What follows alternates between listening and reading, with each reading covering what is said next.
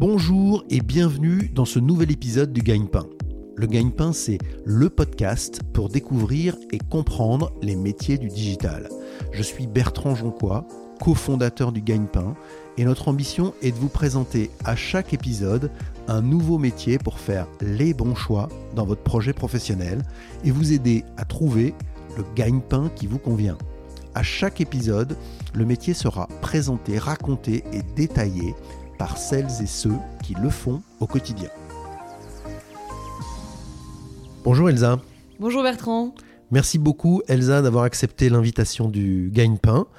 On va parler de ton métier de Chief Marketing Officer ou directrice marketing chez Shaper. On va avoir l'occasion d'y revenir et, d'en parler dans le détail. Mais avant, est-ce que tu peux te présenter en, quelques mots? Oui, bien sûr. Donc, euh, je m'appelle Elsa, Elsa Blanchard, j'ai 31 ans, je suis parisienne et euh, à la base, j'ai fait, euh, en sortant du bac, j'ai fait euh, un an de prépa et j'ai enchaîné direct avec HEC Montréal. Donc, je suis partie au Canada pendant trois ans et ensuite j'ai fait un master entrepreneur à HEC Paris. Euh, donc voilà un peu pour mon parcours euh, académique. Euh, Ta famille Ouais, ma famille. Bah moi, mes deux parents sont issus de profession libérale. Donc ma mère est diététicienne nutritionniste, mon père est avocat pénaliste. deux parents, enfin famille assez cool, qui m'a pas trop, enfin pas spécialement poussé dans les études, mais en tout cas ils m'ont laissé, ils m'ont fait confiance, ils m'ont laissé un peu tranquille et je pense que comme ils voyaient que ça, ça se passait bien, ils mettaient pas trop la pression, contrairement à d'autres euh, d'autres amis à moi euh, que j'ai pu euh, voilà, connaître et côtoyer. Elsa, est-ce que tu peux maintenant décrire ton parcours professionnel en, quelques étapes? Oui, bien sûr. Donc j'ai commencé par un poste d'intrapreneur au sein du groupe de conseil qui s'appelle Mantou. Euh, donc première expérience euh, hyper enrichissante avec une partie commerciale assez forte, du coup qui m'a permis d'enchaîner ensuite dans une start-up qui s'appelle Little Corner, qui est une ad tech où là j'étais head of sales, donc toute cette partie un peu commerciale que j'ai gardée. Euh, pendant cette expérience, j'ai, pour les besoins euh, du développement de la boîte, euh, commencé à mettre les mains dans le gros et donc petit à petit à prendre aussi une, casquette grosse. Alors le gros, le gros hacking, on a fait déjà un épisode sur ce sujet, donc ceux que ça intéresse peuvent aller se référer à cet épisode sur le gros hacking. À la suite de cette expérience, je me suis rendu compte que euh, le gros c'était vraiment quelque chose que j'avais envie de, creuser, de développer davantage. Donc j'ai quitté la boîte pour faire du freelance et euh, me lancer à mon compte, où là j'ai effectué des missions de grosses pour différentes entreprises, ce qui m'a permis de renforcer ses skills, ses compétences, de me sentir euh, d'autant plus légitime et à l'aise. Et ensuite j'ai rejoint enfin Shaper en tant que Head of Growth et désormais CMO. Shaper, on va s'arrêter deux secondes là-dessus. Elsa, si tu le veux bien, est-ce que tu peux nous décrire ce que c'est Shaper? Qu'est-ce que c'est cette boîte? Ouais. Donc Shaper, c'est une start-up euh, de 20 personnes qui a levé 20 millions d'euros, qui a été créée en 2015 et donc qui a quatre euh, activités. Donc d'abord Shaper Networking, qui est une application euh, mobile professionnelle, donc euh, un genre de Tinder Pro pour développer son réseau. Que nos utilisateurs peuvent télécharger et utiliser. Complètement, hyper utile. et ensuite, c'est trois services pour accompagner les entrepreneurs dans le développement de leur boîte. Donc Shaper Founders, qui permet aux startups early stage de d'intégrer un mentor à leur capital pour les aider à trouver leur product market fit et leurs premiers clients. Shaper Ventures, qui est un VC dédié au seed qui investit des tickets de 400 000 à 1 million d'euros dans des startups. Alors les seeds, c'est l'amorçage, c'est-à-dire le début de la recherche de fonds. C'est ça. Et euh, Shaper Talent, qui est euh, un service qui permet aux startups de trouver et de recruter en moins de 30 jours leurs talents. Et donc, en gros, grosso modo, c'est une plateforme sur laquelle on présente les meilleurs candidats euh, en startup. Donc, ça peut aussi être intéressant pour euh, nos auditeurs, puisque euh, des candidats sortis d'école ou juniors avec quelques années. Qui ont envie d'aller bosser en startup, il faut qu'ils candidatent. Voilà, ils s'inscrivent. On les présente à nos 1400 startups inscrites et c'est eux qui vont se faire chasser directement par les boîtes qui ont apprécié leur profil. Ok, très clair. Alors maintenant, tu vas nous décrire ton métier. Donc tu es Chief Marketing Officer ou directrice marketing, mais dans une startup. Donc c'est ça qu'on va essayer de, décrire avec toi.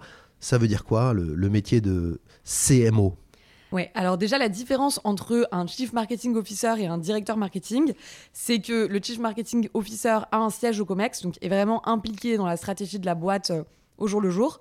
Euh, et donc le rôle d'un directeur marketing ou d'un chief marketing officer, ça va être euh, d'abord de faire connaître les différents services, enfin moi en, l'occurrence de faire connaître les différents services euh, à, à, leur cible, à la cible qu'on veut toucher. D'accord. Faire rayonner la marque, générer du lead pour les équipes sales et de manière générale, managé l'équipe grosse, mettre le focus sur les, bons, les bonnes actions à, à mettre en place.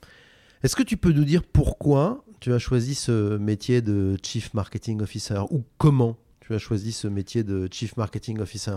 Bah, de base, moi, j'étais plutôt euh, issue des sales, comme je l'ai expliqué au départ. Euh, et ça me plaît vraiment d'avoir ce côté euh, client, enfin, comment dire, se mettre un peu à la place du client, essayer de faire en sorte de générer du, business pour la boîte. Être orienté client. Être orienté client, exactement. et le truc, c'est qu'au bout de quelques années, la partie sales, finalement, m'amusait un peu moins. J'avais l'impression de plus trop apprendre et que c'était assez répétitif. Là où, finalement, dans un job de directeur marketing ou de, dans le marketing, on va moins avoir ce côté-là parce que euh, le, terrain de jeu est plus grand. D'accord. Donc, j'avais l'impression de garder l'aspect que j'aimais bien dans le sales, mais en le, combinant à une partie que, j'aime plus, qui est euh, justement la diversité des missions. Euh. Et, en plus, tu y injectes aussi du, gros marketing, qui est quand même un sujet qui visiblement te passionne. Oui, complètement. Ouais. Donc le gros marketing, ça va être vraiment cette partie euh, euh, comment, euh, avec différents canaux, on va réussir à transformer un prospect en un client et ensuite en un client actif et ensuite en un client qui revient. Et c'est logique que ça soit à l'intérieur de la direction marketing. Complètement. Bah c'est le, enfin oui, c'est logique. Après, je pourrais, je pourrais rentrer dans le détail, mais oui, c'est logique. Elsa, pour ceux qui nous écoutent, quelles sont les, les trois principales qualités pour ce job de Chief Marketing Officer? Alors, tu m'avais posé la question euh, en amont du podcast et j'ai un peu réfléchi. Finalement, j'ai trouvé plutôt quatre euh, qualités, euh, compétences importantes. Donc, d'abord, il y a vraiment le leadership, hyper important parce que bah, tu es CMO, tu es directeur marketing, donc tu dois avoir une vision, réussir à embarquer ton équipe dans cette vision, voilà, manager une équipe, etc. Donc, indispensable. Ensuite, il y a vraiment euh, bah, la créativité, être une personne créative.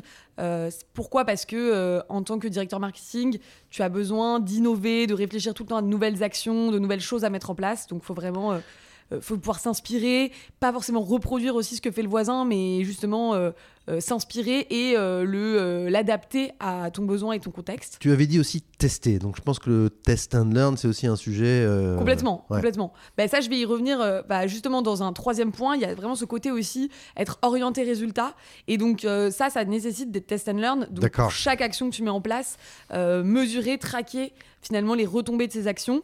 Et c'est ce qui va définir si tu continues cette action ou si tu la coupes et si tu passes à autre chose. Et c'est hyper important de pas rester en fait dans euh, un truc où euh, tu investis dans quelque chose qui fonctionne pas, tu vois. Et dans la quatrième compétence, il y avait une vision globale. Donc ça, ça veut dire quoi? D'avoir une vision globale de l'entreprise? Ouais, avoir une vision globale du business, en fait. C'est-à-dire pas, euh, faut surtout pas que le marketing soit euh, cloisonné, faire du marketing dans son coin, sans se tenir compte des enjeux de la boîte, du moment en fait à l'instant T. Les enjeux ils évoluent, ils sont différents. Il faut vraiment euh, savoir bah, quels sont les enjeux macro. Par exemple, en ce moment, on a une activité économique qui est au ralenti et donc forcément qui impacte le business. Et donc en fait, bah, on peut pas faire du marketing sans tenir compte de ça.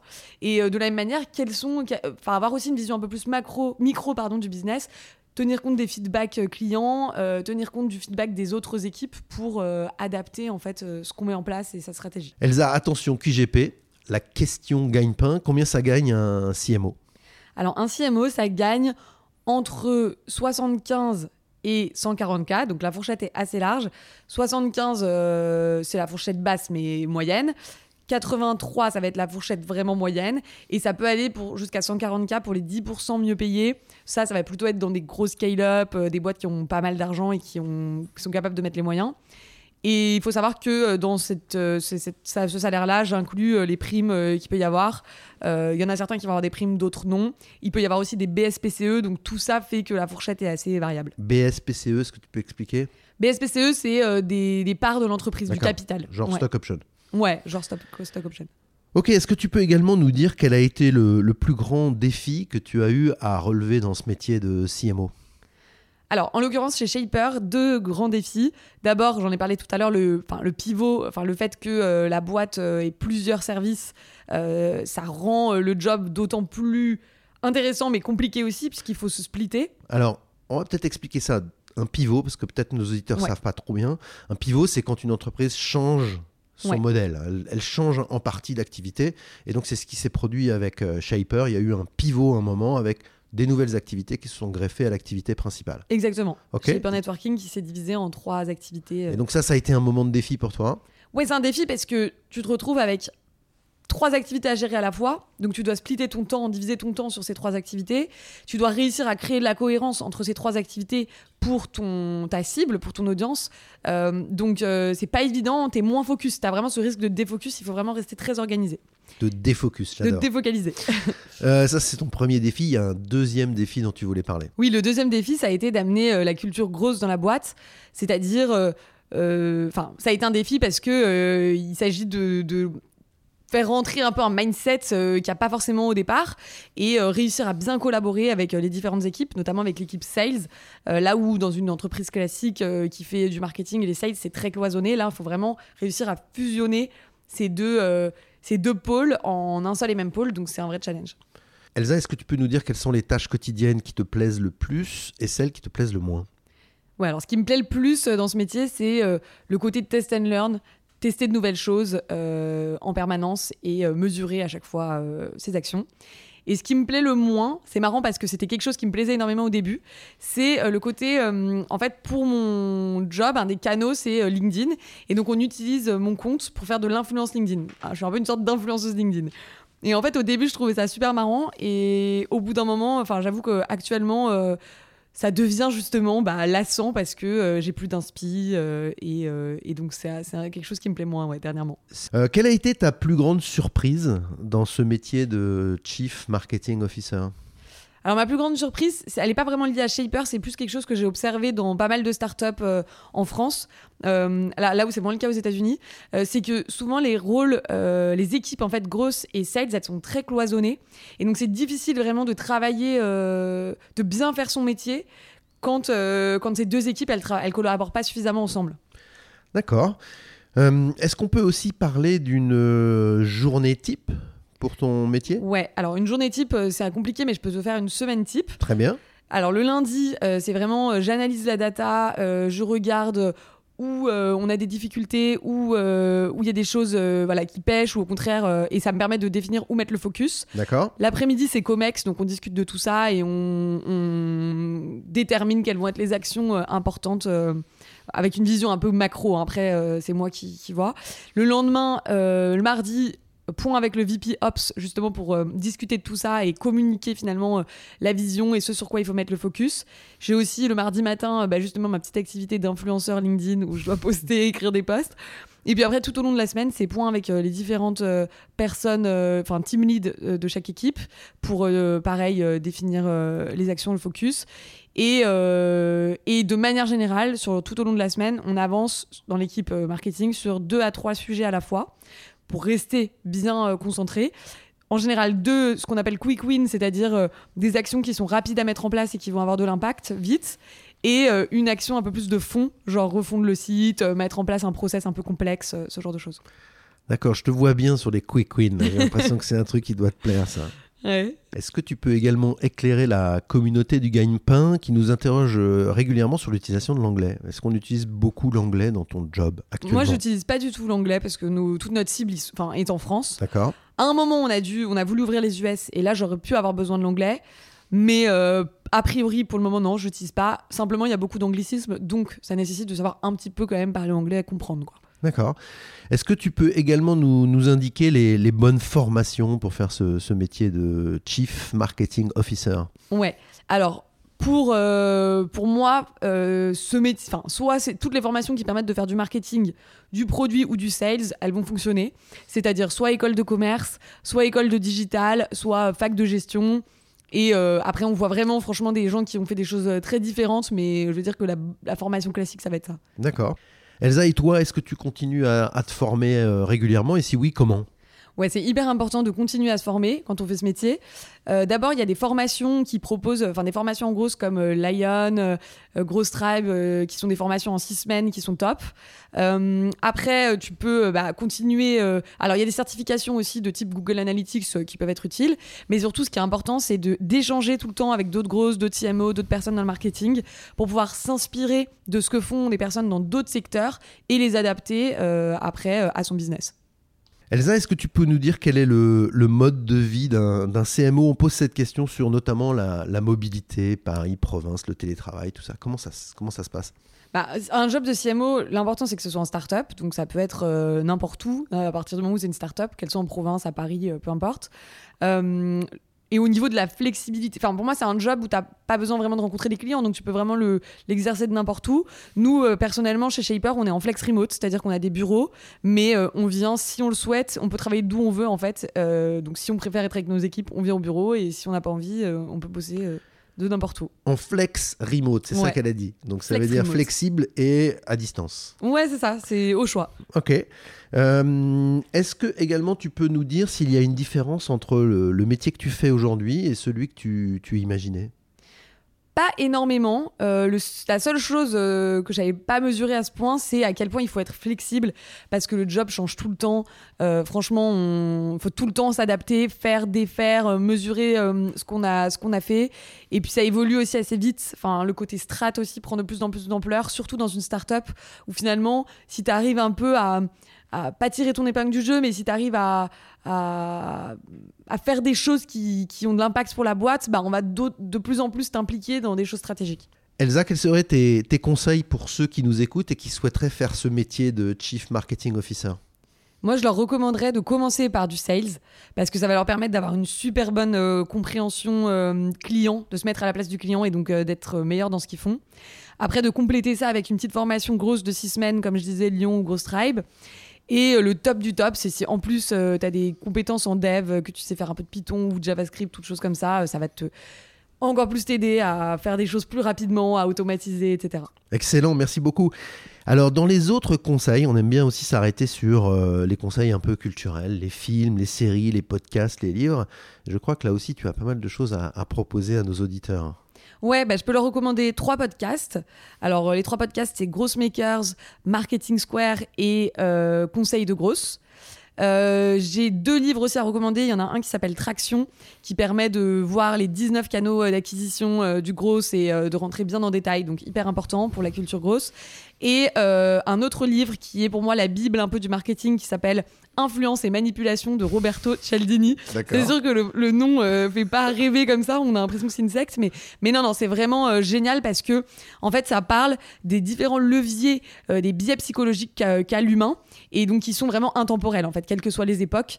Euh, et donc, euh, justement, j'enchaîne avec une série, enfin, c'est pas une série, c'est un documentaire Netflix qui s'appelle L'arnaqueur Tinder, et qui euh, est hyper intéressant parce que c'est une personne qui a. arnaqué énormément de femmes sur Tinder et en fait il s'est justement servi je sais pas s'il en avait conscience ou non mais de ces différents leviers biais psychologiques dont parle Roberto Cialdini et en fait on se rend compte que euh, la personne qui utilise tous ces leviers à la fois bah, elle est surpuissante et elle peut faire faire des choses incroyables aux gens quoi. Excellent, merci Elsa. On mettra tous les liens de tes recommandations en Ouais. commentaire du, du podcast. attention à en faire bon usage par contre Bien euh, sûr. voilà. Bien sûr. Euh, en conclusion, il y, a- il y a deux petites choses. Qu'est-ce que tu souhaiterais ajouter à, à ceux qui nous écoutent comme conseil ou comme aide? Et puis la dernière, c'est qu'est-ce que tu vois comme, comme évolution pour toi? Bah, pour les personnes qui nous écoutent, si elles ont envie de faire du gros ou des sales, euh, nous on a euh, Shaper Talent euh, qui est euh, un outil sur lequel justement on présente tous les bah, des candidats sales et grosses. On va vous mettre en relation avec avec des, des startups qui cherchent à recruter. Donc ça peut être clairement bah, top pour ces personnes-là si elles cherchent un job en. CDI. Donc ça recrute là-bas. Ça il faut recrute, y aller. Ok. il faut y aller. Et euh, d'ailleurs, même si c'est en remote, flex remote, etc., euh, voilà, faut pas hésiter. Ça marche. Et euh, c'était quoi ta dernière question? Tes évolutions. Comment tu vois la Comment suite pour vois toi? Bah moi pour le moment, euh, à court terme, je suis vraiment dans une optique de continuer à développer Shaper. Il y a encore plein de choses à faire. Euh, là, voilà, enfin, aller chercher encore plus de scalabilité. Et après, euh, à terme, ça pourrait être euh, soit rejoindre une, euh, une scale-up, donc du coup avec des enjeux grosses, un peu plus conséquents, un autre stade en fait de la vie d'une boîte, ou alors rejoindre un plus petit projet early stage, mais sur un sujet qui me tient particulièrement à cœur, qui a du sens pour moi, voilà, l'un ou l'autre. Merci Elsa, c'est tout ce qu'on te souhaite, trouver à la fois le bonheur professionnel dans la boîte et puis peut-être demain dans une autre. Ben, merci beaucoup et merci de m'avoir reçu sur ce podcast. Merci, à bientôt. À bientôt.